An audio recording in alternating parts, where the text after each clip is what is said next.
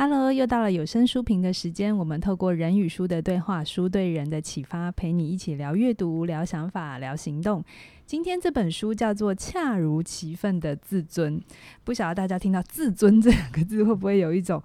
哦，这是一个很值得好好来研究一下自己的自尊到底如何哈。对，我不知道大家对于自己的自尊水平的想象是怎样。是是，我觉得这些年有几个词很红：嗯、自尊、自信、自爱、自爱，然后自自呃自我价值、自我价值、做自己。嗯，只要跟自有关系的，自自备的。这流量密码是不是？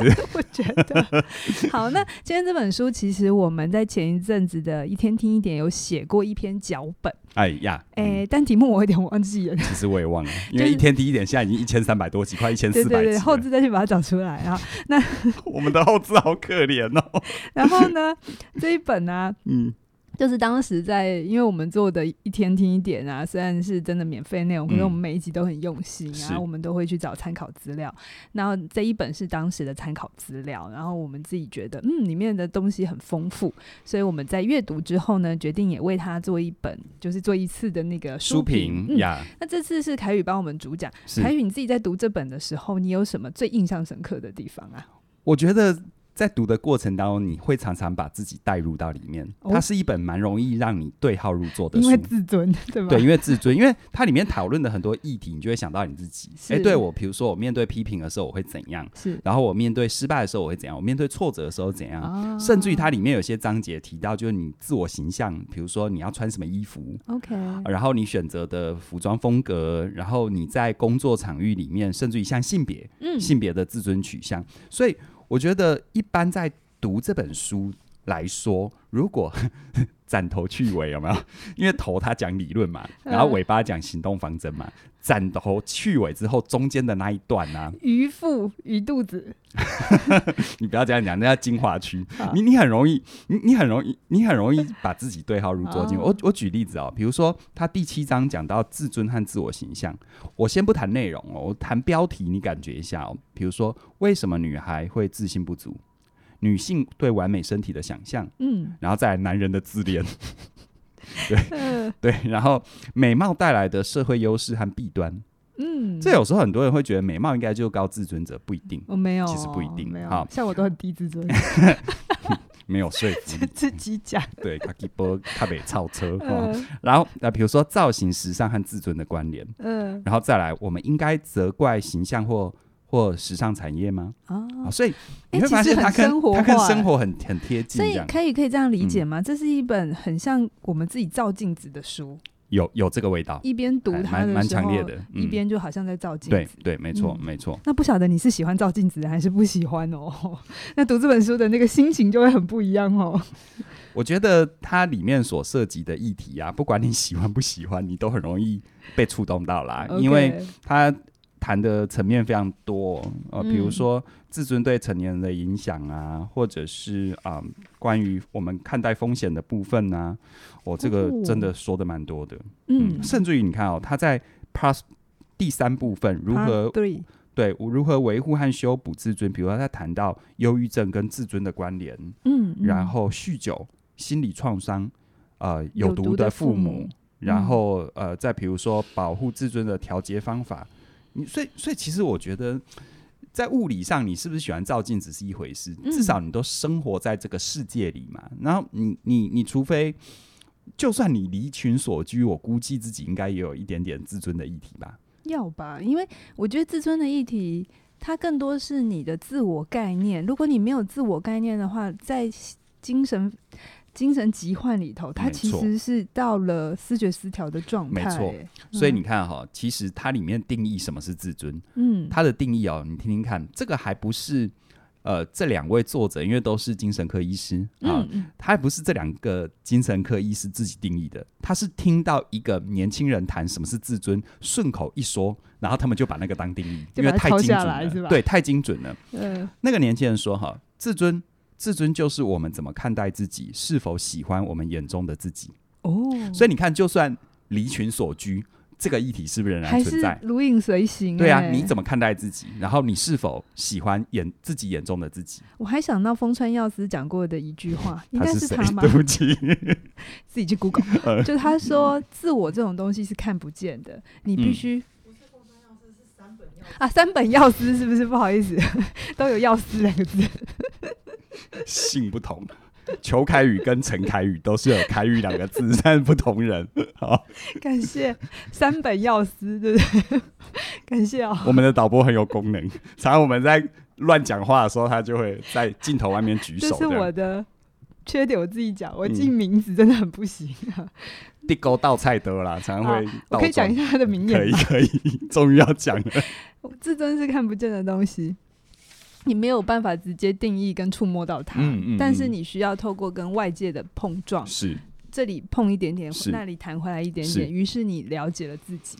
对、嗯、对，所以其实你你看哦，像刚刚那两句话，对于自尊的定义是不是非常清楚也精准？嗯、那他的书里面也有谈到，就是说，那自尊到底是怎么构成的？自尊到底是怎么形成的？哦，嗯、它里面说到三个部分，分别是自爱、自我观跟自信。嗯，好，先讲自爱。自爱就比较是情感层面的，它涉及到一个人成长经验当中有没有被好好的照顾，有没有被好好的爱，嗯、跟原生家庭和早年经验比较有关系。嗯、有一些人你会发现，他遇到生命当中风风雨雨，他还是会难过，甚至还是会很难过。可是他的，啊、可是他的复原力比较好。嗯、好，就算这世界都跟他作对，但是他仍然有一份相信，然后帮助自己慢慢走出来。这种人就是他的自爱程度比较高。自爱，我会把它理解成是一种自己能够爱自己，能够真的可以照顾自己的能力。对，他展现出来的特色就是说，这这样的人哈，自爱够的人，情感会比较稳定，然后能够跟别人建立比较充分的信任关系，面对批评和拒绝也容忍力会比较好。嗯，所以如果匮乏的话，它就是等于是反面的。我觉得对于批评，或是也也不到批评，就是。理解到哦，别人眼中的我们跟我们想期待的样子有落差的时候，能不能好好的接受那个回馈？嗯、我其实觉得那个跟内在的强度有很大的关系。对，其实讲到批评，它就涉及到第二个构成，叫自我观。嗯，自我观比较文言啦，哦，讲白话文就是你怎么看待你自己。是好，那自我观它就跟我们在生命经验里面所接收到的评价有关。如果完全没有评价，其实这样的孩子。也是没有办法融入社会的。嗯，好，他会对于真实世界没有现实感。是，好，他会觉得自己是，他会有迷之自信。好，或者是他没办法评估自己之于这个世界的相对位置。好，但是如果批评太过强烈的话，那事实上来说，这样的孩子他就会，他就会太过谨小慎微。他对于权威有一份。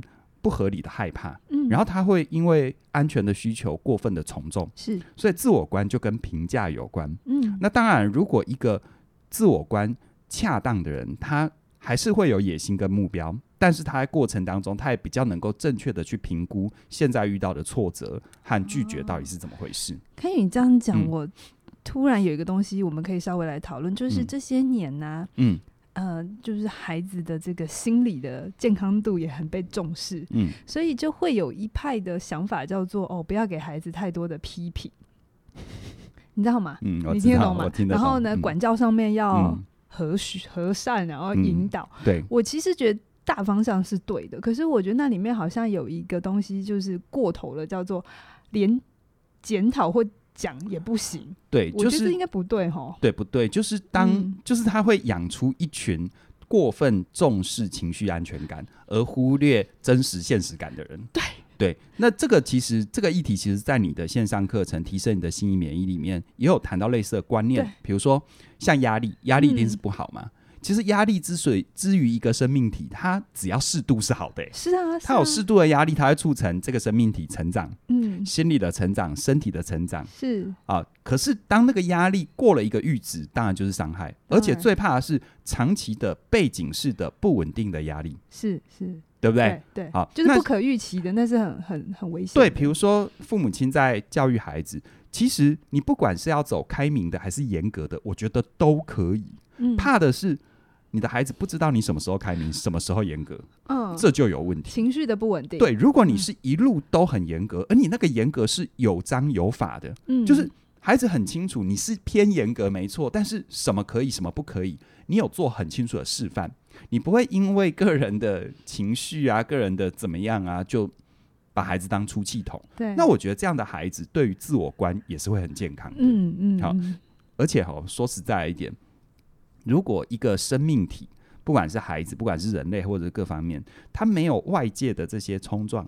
你看很妙，当我们越重视情绪安全感，反而心理疾患越多。对，呃，但我不是去批评这是应该还不应该，我是觉得就是说，我们不妨想一想，你会不会因为要追求情绪安全感，追求太过，反而很放大了任何不舒服的感觉？对，那个不舒服，比如说你进职场好了，职场人家付你钱来工作，你的那个不舒服，究竟是别人让你不舒服，还是？你其实需要适应这个工作呢？是，是。那这种东西讲下去就，就、呃、哦，就有另外一面大旗，说什么责怪受害者啊等等。嗯。所以我我觉得这真的值得我们好好想一想，嗯、因为毕竟回到本质上来说，你是来工作的。对我，嗯、我觉得完全打造一个无毒、无菌、无害的环境，真的有比较好吗？嗯，对。对，大家可以想一下，对这个好有感呢。其实我后面准备好多，哦、这样子。要讲两个小时，他们应该很开心，有点可怕。好，那第三个构成就是自信、嗯、啊，自信很容易理解，自信这个维度就是谈到关于能力啊，对啊，对你是否有足够的胜任感啊？然后，如果自信水平相对比较好的，嗯、在于挫折啊、失败的容忍度应也会比较高，因为反正我能力在培养，在练功就好了。好，嗯、但是如果自信程度相对是比较低的，就会过分拘谨、犹豫，会没有毅力。啊，就是所以这三个构成自爱、自我观跟自信，构成了整个对于我们呃、嗯、所谓自尊的概念，这样子。而且大家，我先帮大家划重点，那个最后那个自信，嗯、我刚才凯宇子讲有两个两个关键字叫做能力。嗯，很多人都会觉得自信就是一种自己感觉好的状态，其实没有，是你能力到。对，所以培养你的一些专业的能力，真的能做到事情的能力，其实也会、嗯。帮助你的自信更好。嗯、对、嗯、对，那其实如果这个是我们说自尊在我们内心的三个组成的要素，嗯、那我们跨出去往外，一个所谓的高自尊的人或低尊自尊的人，我们会带给别人的印象或留给别人心中的形象，大概会什么样子哦？嗯、书里面有大概有说，比如说自尊比较低的，他会让人觉得这个人比较不了解自己，嗯，然后。但是他感觉很难认识自己，跟他真的不了解自己是两回事。嗯，因为相对低自尊的人，他因为没那么张牙舞爪，其实他对自我的评估会比较客观，比较合理。对对，但他会容易让别人觉得你搞不清楚自己。对对对，因为他也因为太过温良恭俭了，所以他会没有习惯要说清楚自己这样子。嗯，然后呢，他真的谈论到自己自尊比较低的人，会用比较中性的方式啊。然后用比较模糊的语句啊，嗯，然后有时候因为信心的层面，就会造成就是什么，他的说法可能会有矛盾，嗯，对于自己的评估会相对也比较不确定，很需要外在的支持。对，所以明显的缺点就是什么？哎，我告诉你，低自尊的人哈，就算外在给他支持，他也不一定买单。对，麻烦在这里，对对对对，对，麻烦在这里。所以他比较明显的缺点是什么？形象模糊，嗯，就是。说到那个人，对，我知道那个人，但那个人是怎样的人说不清楚。最后变好人呀呀，那个好人卡其实是是这么来的。嗯嗯、但他的优点是什么？他会根据对话对象的措辞去去去调整自己，哦、然后减少令人反感的机会。Okay, 而反过来，自尊比较高的呢，嗯、他会让人觉得他好像蛮清楚知道自己。可是事实上啊，也架不住，也也有有些只有这一点，没有其他内涵的，也架不住分析啦。对，就是你会听到很多人很会喷嘛，喷了一堆，听起来拢盖武力，但经不起分析，你知道吗？他们这个里面是草包，对对，草包，你好直接。那我算是自尊高的人，但是我又想我的美貌高一点。好，那那那相对，比如说他们他们。其实高自尊的人，他对自己的评估比较稳定，OK 啊，比较不会有太大的波动。嗯、然后呢，他对自己的评估比较不受，他比较不是外外部参照。嗯，就我对自己的看法比较不是因为外部如何，是啊，他对自己有形成一个比较稳定的印象。所以优点是什么？他在人前的形象是鲜明稳定的。嗯，但缺点是什么？他的呈现有时候会太过肯定或太过简化，嗯、然后会让人不喜欢。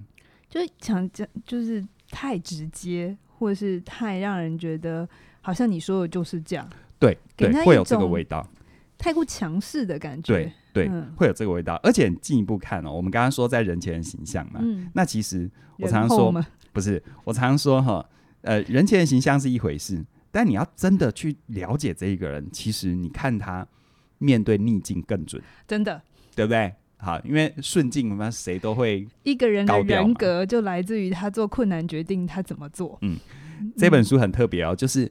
他有说到失败和批评的冲击效应，嗯、对于自尊低的跟自尊高的会有什么反应？嗯，无论自尊高或低，面对失败和批评都会情绪激动。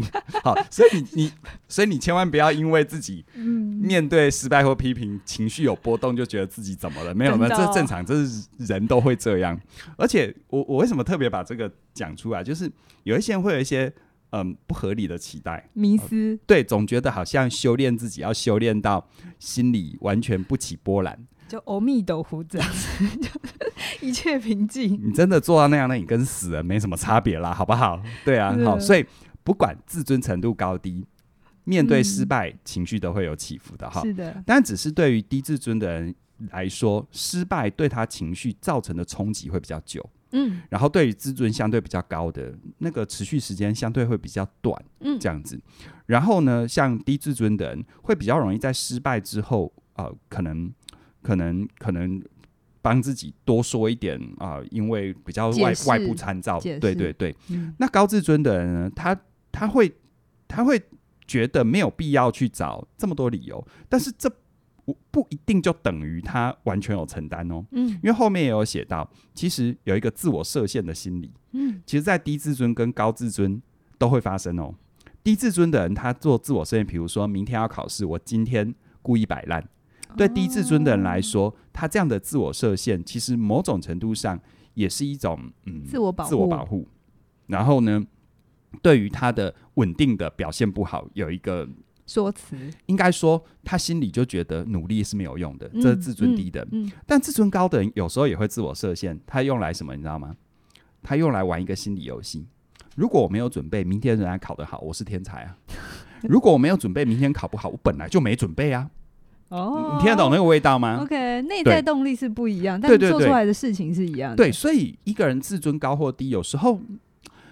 单纯的看他外显的行为没有那么绝对，嗯，好，但是比如说你碰到这种冲击，比如说像低自尊的人，如果在自认擅长的领域受到批评，会崩溃的。哦，但高自尊的人被人批评那些比较敏感的地方，他会捍卫自己，嗯，啊，甚至于会为自己强烈的辩解，嗯，所以自尊高的人面对挫折，他可能优点可能是会比较坚韧不拔，嗯，但他的缺点怎么样？他听不见别人的意见。所以一体两面，对，所以这本书我觉得很棒。为什么叫恰如其分？他不是告诉你啊，我们来追求稳定高自尊，有没有？没有，没有，没有，没有，没有。就，就像就像我们常常讲的嘛，那不是你一天到晚都稳定追求做自己，那你把别人放哪里？对。但如果你一天到晚都把别人放在前面，那你自己又在哪里？所以恰如其分，你知道人到中年，我看到恰如其分，超深得我心。到了中年之后，中庸之道就是一切的解方，这样。突然还会想要再来个阿弥陀佛，这样大家会不会觉得我们什么都没讲呢？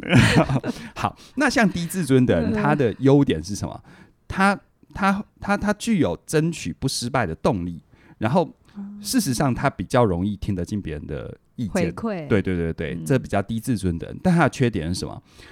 他有时候真的很容易被这些挫折打击，就是会进入一种很负面的自我对话，然后会反应过度，甚至于会会欢乐开来蛋。嗯，有些事情真的还没发生，或真的不会那样发生，他就先焦虑在前面。哦，okay, 对，OK，比较容易就是外在的一些风波、风浪，他就比较容易会被影响。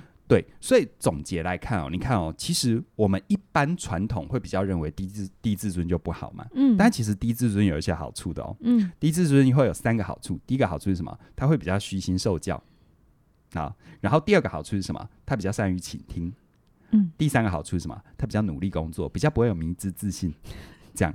但是我要先讲哦，因为这本书的作者是两个法国人，两个法国的精神科医师，那法国的文化跟我们。东方华语圈的文化其实是不太一样。你会发现在华语圈里哈，在高自尊的人身上，你也可以感觉得到他虚心受教，他善于倾听，他努力工作、啊。因为我们的文化有个叫做谦逊，对，所以如所以我觉得在读这本书的时候，你可能有时候要把一些文化因素放进来想一下，嗯，啊，但是它里面的很多分析，包含它到最后引导我们的行动方案，我觉得参考性都是很高的啦。嗯，好，这个这个就还好，但是这边我就真的会有一点。有一点，呃，我觉得不是担心，就是需要提醒大家啊、呃，因为我们文化里很多高自尊的人，其实也能展现出这样的品质。是，就是如果真的是恰如其分的时候，嗯。嗯，但是他讲到哈，高自尊会有哪些弊端？刚刚是讲低自尊的好处，好处，现在我们来讲高自尊的坏处。对，高自尊的弊端，高自尊的弊病，它里面哈，虽然它用的隐喻很重。很重，但我觉得也蛮贴切，而且我觉得不管任何文化，你只要自尊哈，这个太高到一定程度，大概这这些你都有可能会发生。大家可以想一下，你心中觉得那个已经眼高过眼高过顶这样子对的人有没有符合？嗯、好，好嗯、你知道我为什么说他说的很重吗？嗯，在西方的宗教里有有一个说法叫七宗罪嘛，对不对？好，这叫做骄傲、嫉妒、愤怒、懒惰、贪婪、暴食、好色。这跟那个佛家讲的。你你不要、啊、你不要涉足你不熟悉的领域 啊！拜托，我看你的脸就是不太确定，就是快点阻止你。又要地沟菜刀，对对对对对对。好，这七宗罪啊，他就把用这七宗罪，然后他有个标题叫“七宗罪与高自尊的关系”。OK，来，我们先讲骄傲。高自尊的人会比较过高自尊的人会怎么样？会有一种我比别人更有价值。嗯嗯，我比别人更有价值，这是不是歧视的开端呢？优越感，对。好，嗯、在嫉妒的部分，我应该比别人拥有更多。哦，我应该比别人拥有更多。这这其实有时候是掠夺，嗯、对不对？好，再来，愤怒，在任何情况底下，我都值得别人关注和肯定。你是婴儿吗？对对 对对，全能自恋嘛，对不对？哈，再来懒惰，懒惰，我不需要努力。嗯、那个背后的潜台词，我不用努力啊，我生来就配得这些啊。欸我知道有些学生他所定义的聪明啊，就是不用太努力就做到。对，对，甚至于我应该是天才啊，我应该这样就会啦、啊。对，然后我觉得这个定义好危险哦。对啊，好，在贪婪，别人不值得我施舍，这其实跟前面那个骄傲优越很像哦。在暴食，我值得拥有最好的。哦，但是你可能没有问你自己，你付出了什么啊？对，对不对？哈，在好色。我有权利利用别人来满足我个人的欲望，所以就找一个漂亮的伴侣。所以其实我高度怀疑哈，嗯、就是那些危险人格的人，他其实是自尊水水平异常高的人。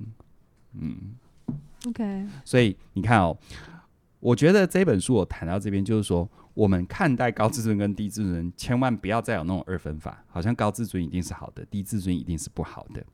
其实哦，真的我们要处理自尊的议题呢。除了高低高自尊跟低自尊之外，这本书还提出一个更重要的部分：无论你是高自尊还是低自尊，关键在于你的情绪是否稳定。嗯，啊，如果你把高低自尊啊把它变 X 轴，然后情绪稳定跟不稳定变成是 Y 轴的话，那它就会有四个组合喽：稳定的高自尊、不稳定的高自尊、不稳定的低自尊跟稳定的低自尊。嗯，其实真的需要处理的都是在不稳定的部分。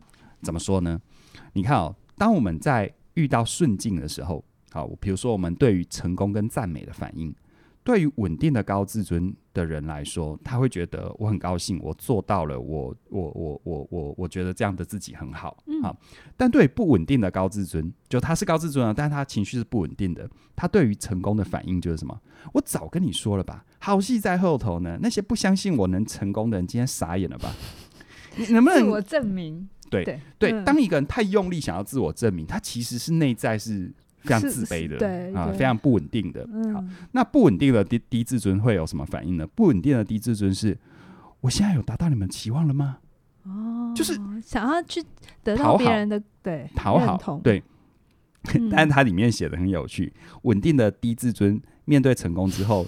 他会生一场重病，就气力放尽。对对对对对，就很有趣哈。然后在面对逆境的时候呢，你看哦，稳定高自尊的人，他面对失败的反应啊，我我说面对批评好了，稳定的高自尊面对批评的反应是啊，为什么我要说这个呢？就是哦，就是他为、呃、为什么要对我说这个？对不起，我漏漏词了。为什么要对我说这个呢？哦、好，然后不稳定的高自尊，他就会反击哦。那你呢？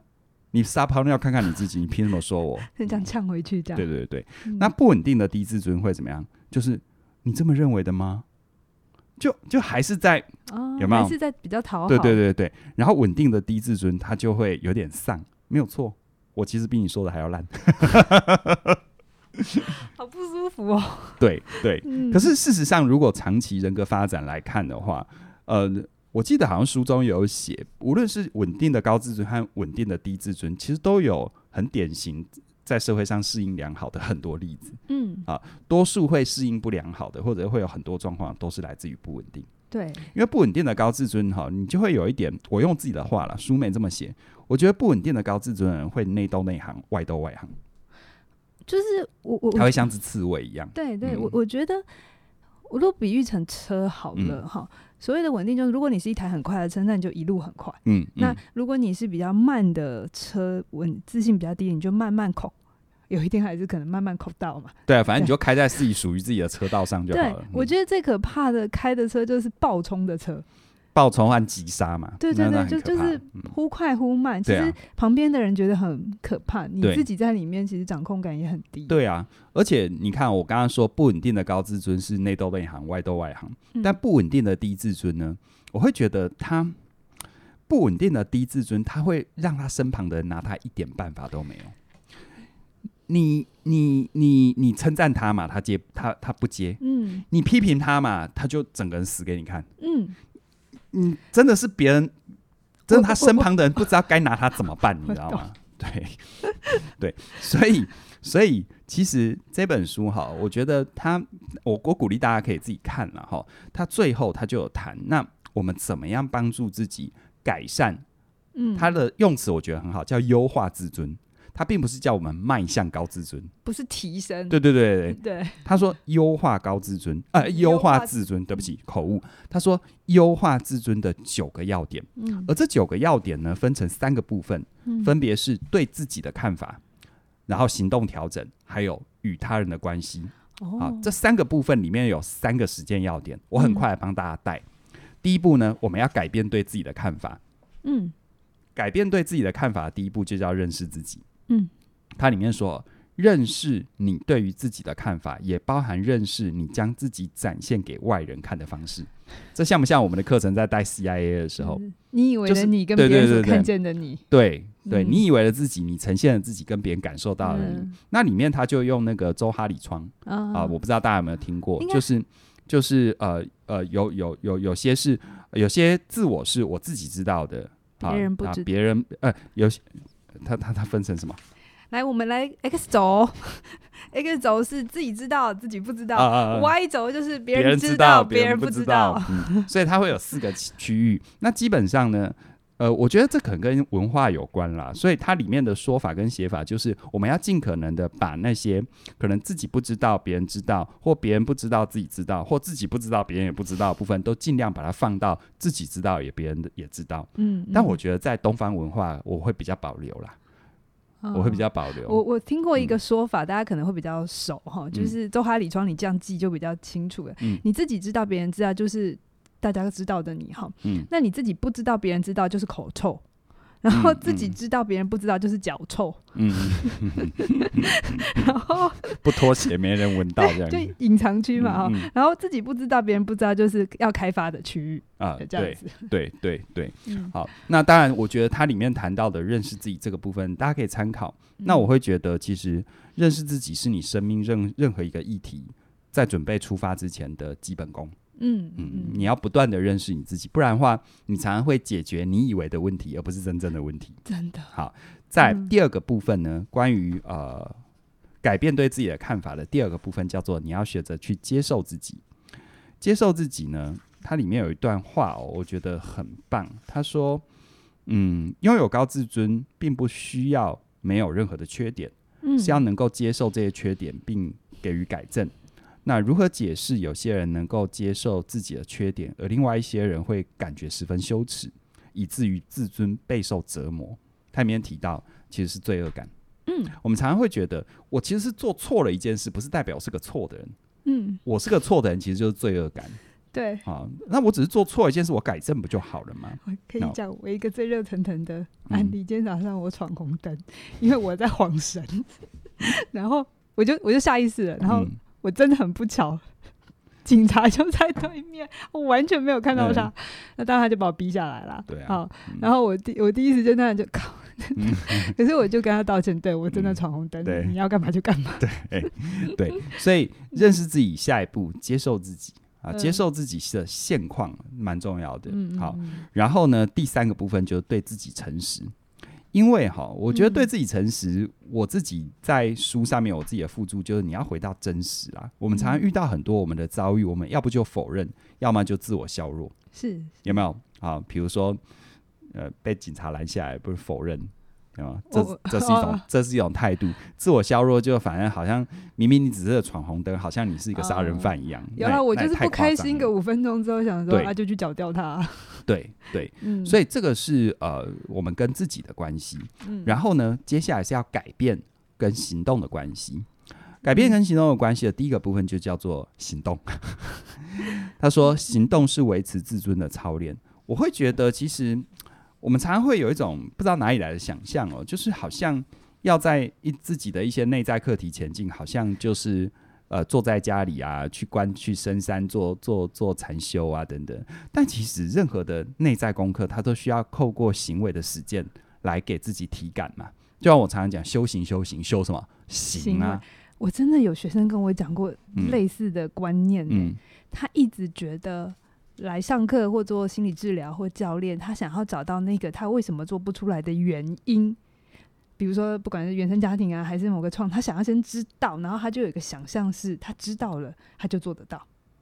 然后我就说，你怎么会有这样的想法呢？那那我就跟他在这里工作。可是我想告诉大家，如果你有这个想象的话，我要告诉你，这是两件事，你可以继续找。可是同时，你也要先就试着去做。我讲一个更有趣的，我自己在跟学生互动，我曾经遇到一个学生跟我讲，嗯、因为他自己有一个习惯，就是他每一次好跟别人开会啊，坐在桌子前面讨论，他身体都坐得很远。哦、他就问我，老师，我要怎么改掉这个习惯？我给他的答案就 三个字：往前走。就 对，就他期待我们。就就你往前做就好了，你你只要发现自己又推开，就再往前就好了。学生真的会问这种，老师，你可不可以告诉我我这样做的心理动力？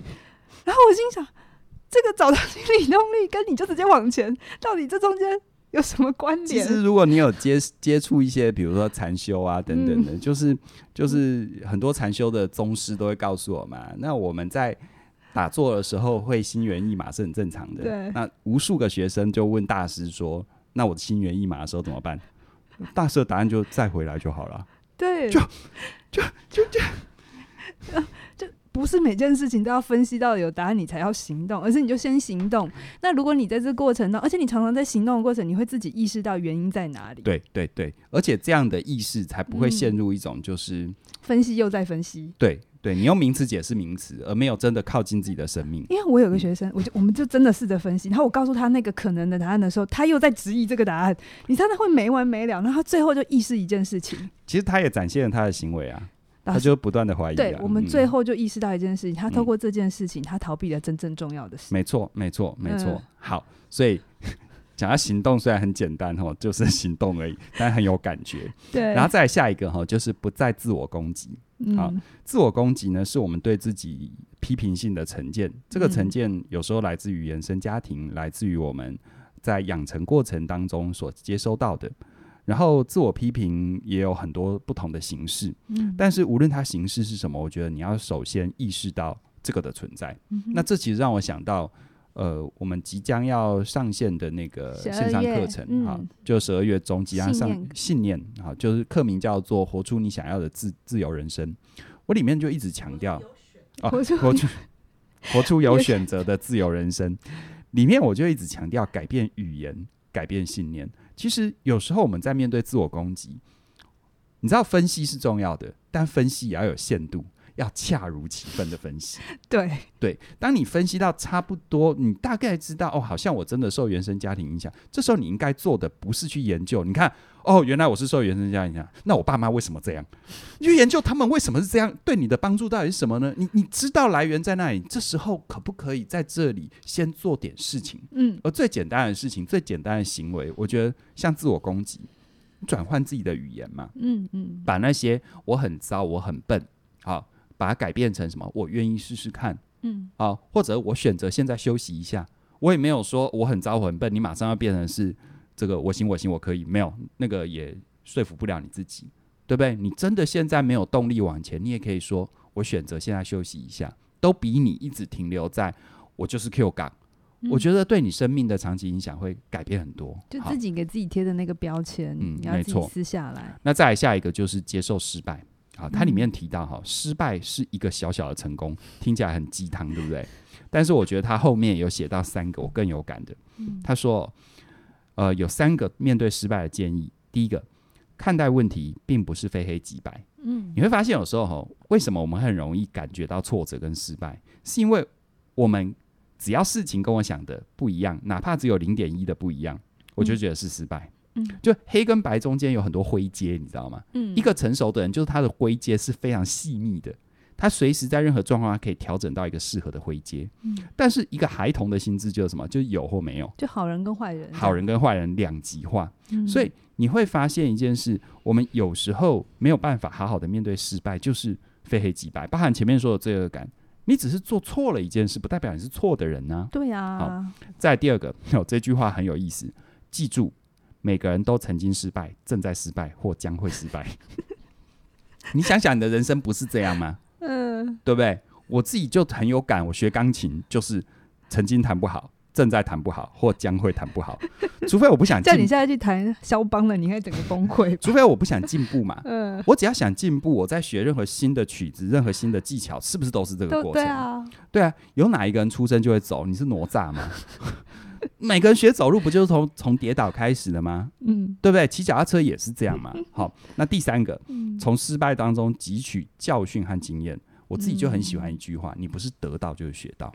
嗯，我也很喜欢现实治疗的那个大师格拉瑟讲的，没有失败，只有回馈。对啊，就任何一件事情你做了，没有你得到想要的结果，就是你得到一种回馈。对对，那最后改变与他人的关系也是三个部分。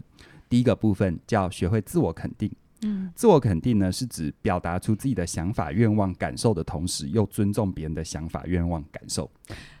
这讲的太好，太好了，表达你自己的愿望、感受、想法的同时，尊重别人的想法、愿望、感受。哎，这让我想到我们有一个网友，他写的这超好的，就是。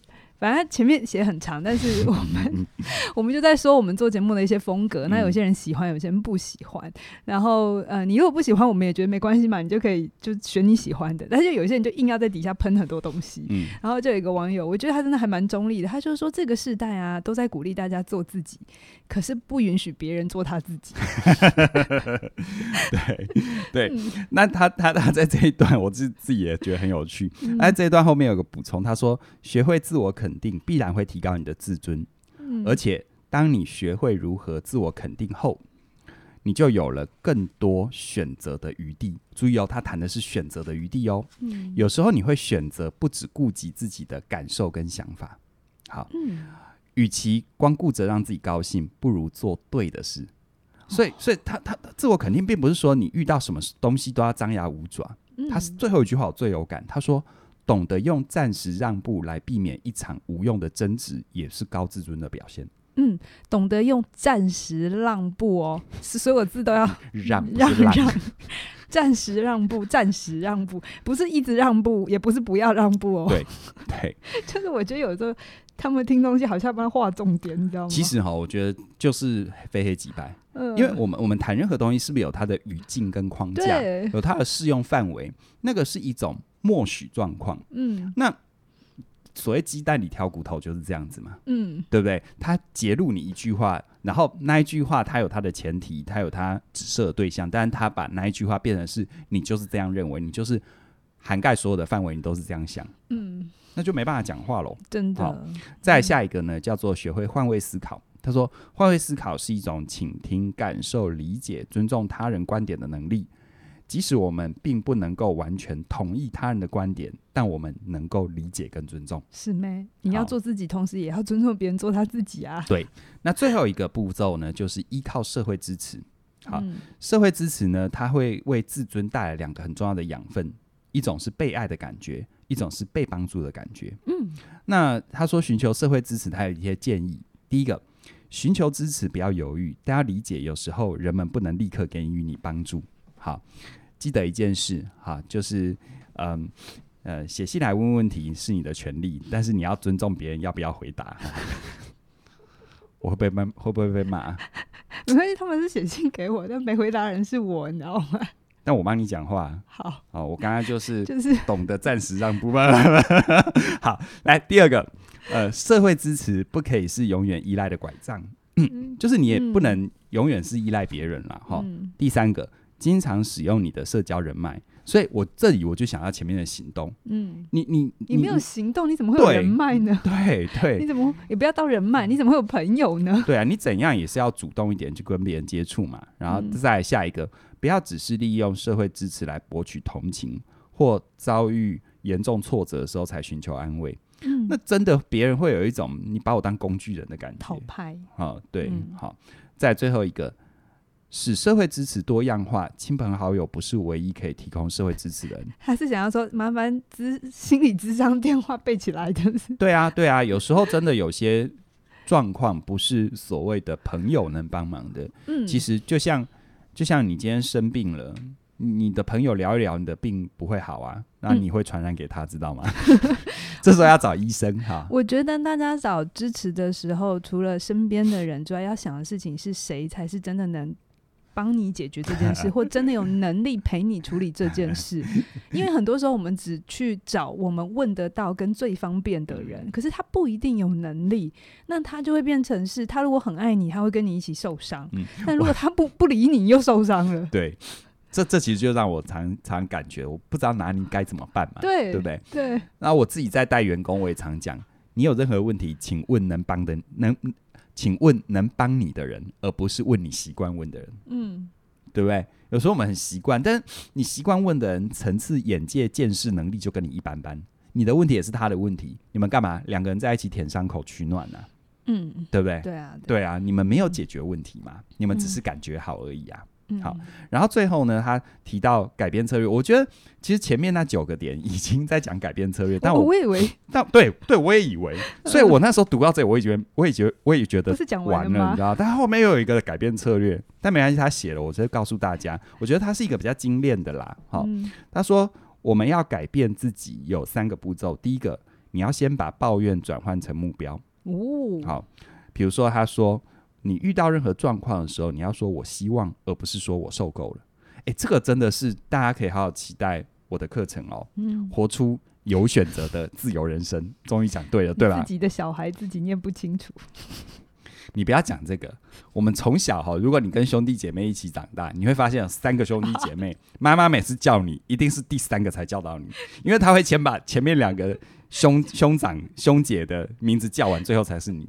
难道你不会吗？好了，对啊，哎、欸，你最会了，你不是最常地沟道菜的哦。好了，对不对？三本药师讲成什么药师？好，对，所以抱怨找成目标所，所以我真心觉得，我真心觉得这里面的改变策略，它完全完美衔接到我即将推出的线上课程啊。因为信念哈，它常常是一个很空，一般人会觉得很很掌握不到的东西。但其实说实在的一点，它它很具体，它具体到的就是你平常习惯对别人说的话和对自己说的话。你一时半刻要改变自己的想法很难，但你只要有意识的改变自己的语言，其实你的想法就会开始不一样。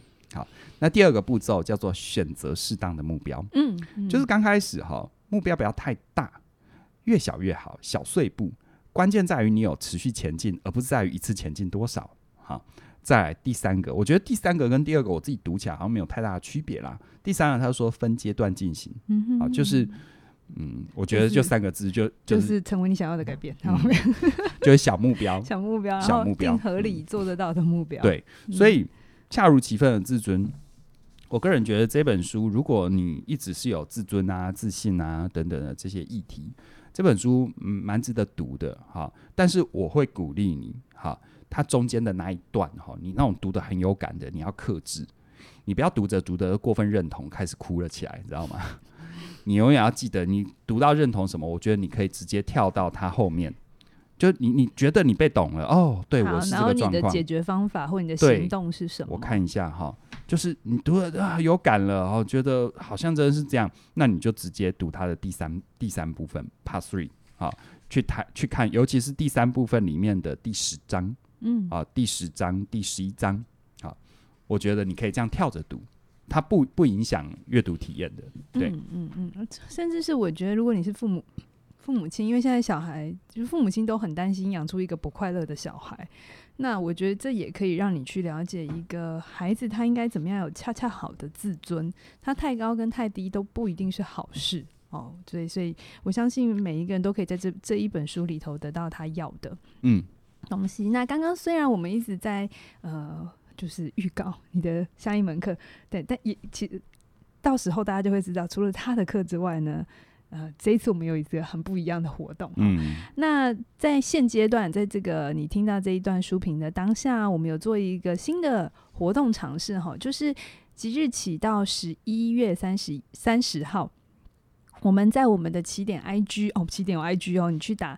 起点文化，那在我们的线动里头就会有折扣码两百块，你就可以拿这个折扣码去购买或参加任何你觉得有兴趣的线上课程。线上像我刚才讲的，成为你想要的改变啊，嗯、或好好在一起，它都跟自尊或者是跟保养自尊是有关系的。哎、欸，其实我们 IG 那个涨粉也蛮快的哦，以我们这样的频道类型，这样子涨粉是蛮。蛮快的，而且我蛮多朋友跟我回馈说，我们每天跟大家分享那些懒人包，其实蛮有帮助的。是是，有时候他没有没有那么多时间，呃，先先拨点时间完整的听完，他看看懒人包有个概念，然后再回来听这样子。对对对对，而且好像 IG 也可以有储存的功能，它比 FB 好嘛，对不对？有储存啊、转发啊，对，那这些功能呢，干嘛？干嘛拿 FB 拖下水？我们在，在 FB 也可以储存啦，拜托。我跟你讲，FB 的那个点阅率、曝光率好。嗯，大家可以对我，我跟 FB 之间有故事的，有机会跟大家分享。好啦，那我们今天先到这边，期待未来继续推出更多更精彩的内容。拜拜。拜拜。